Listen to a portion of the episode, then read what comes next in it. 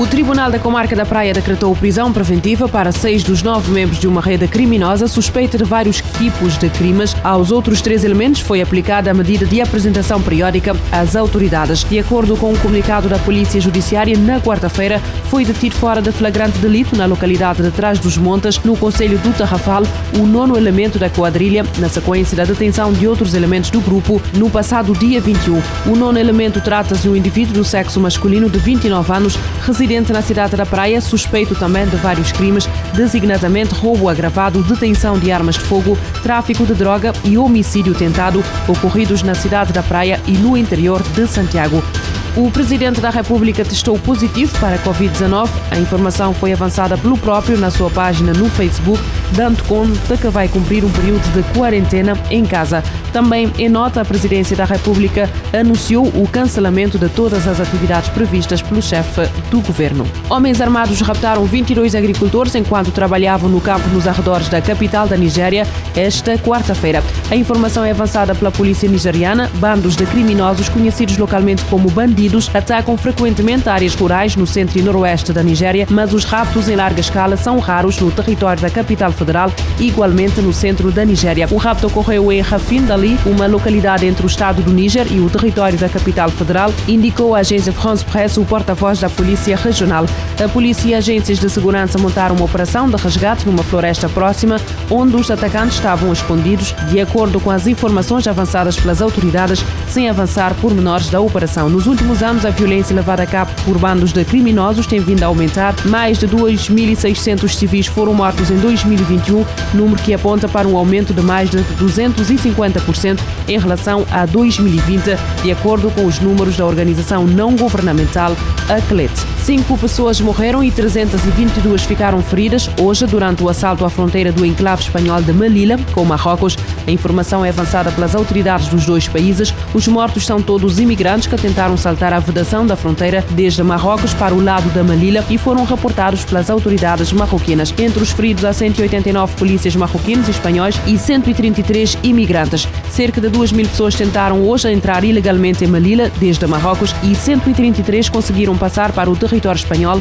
De acordo com as autoridades da cidade, no lado marroquino foram detidas cerca de mil pessoas, segundo as autoridades de Marrocos citados pela agência EFA. Os enclaves espanhóis de Ceuta e Melilla são as únicas fronteiras terrestres da União Europeia com o continente africano. Esta é a primeira tentativa de violação massiva das fronteiras dos enclaves desde a normalização das relações diplomáticas entre Madrid e Rabat em março passado, depois de um ano de tensões. A crise alimentar global está a empurrar uma criança para malnutrição severa a cada minuto. Alerta feita esta sexta-feira pela Unicef que pede 1,2 mil milhões de dólares para suprir necessidades urgentes de 8 milhões de crianças em risco de vida.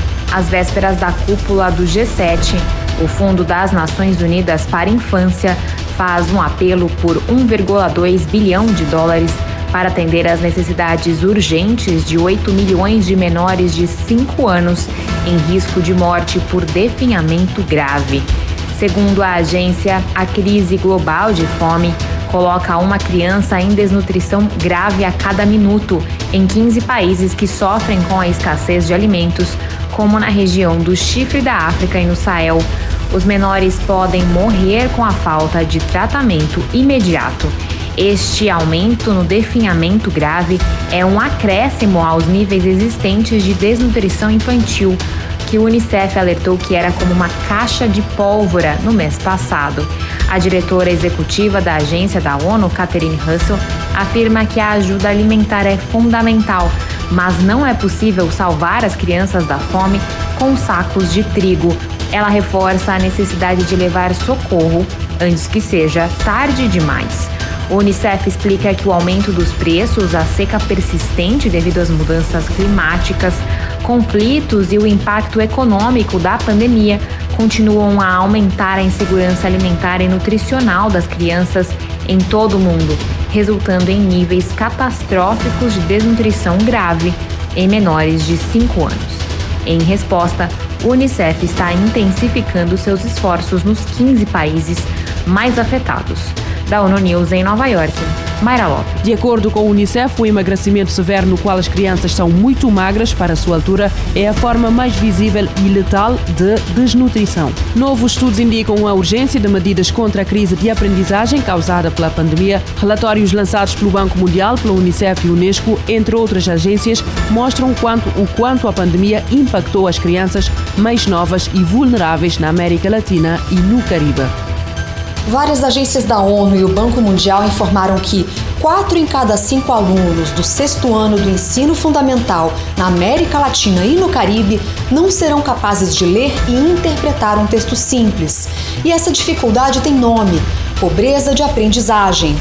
Embora a região já sofresse uma crise de aprendizagem antes da pandemia, esse aumento é bastante considerável. O novo estudo ressalta que essas perdas no ensino podem custar aos estudantes da região uma redução de 12% na renda ao longo da vida.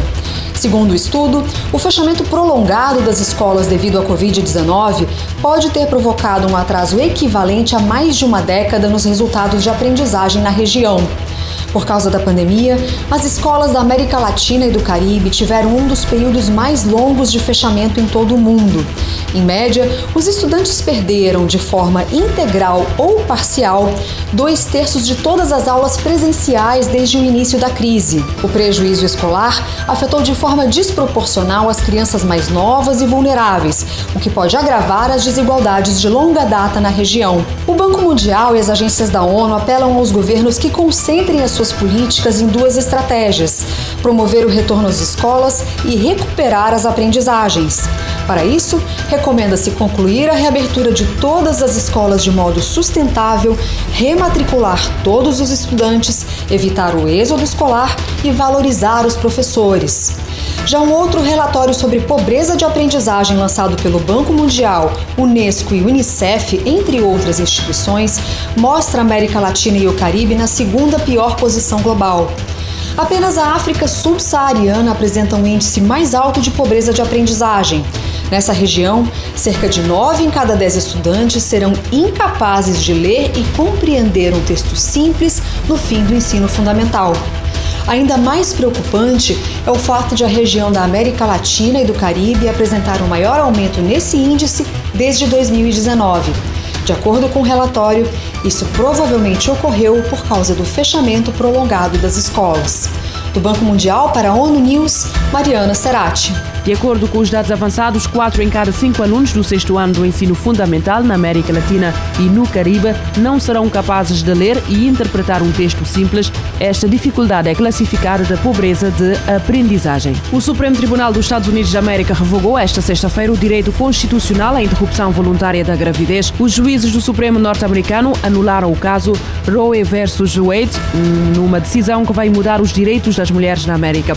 A decisão a favor da qual votaram os seis juízes contra três não torna a interrupção da gravidez ilegal, mas leva os Estados Unidos a voltar à situação que prevalecia antes de 1973, quando cada Estado decidia autorizá-la ou não. Estando o país dividido, é provável que metade dos Estados, sobretudo os mais conservadores e religiosos, decidam proibir o aborto a curto prazo. A decisão é vista como uma vitória dos republicanos que se juntaram à frente do Congresso em clima de festa, onde também se concentraram defensores do aborto a manifestar indignação. Nancy Pelosi reagiu classificando a decisão como uma bufetada para as mulheres e um insulto ao seu direito de decidirem sobre o seu próprio corpo. Indignada, a presidente da Câmara dos Representantes assegura que não vai deixar passar o retrocesso que representa retirar o direito ao aborto da Constituição.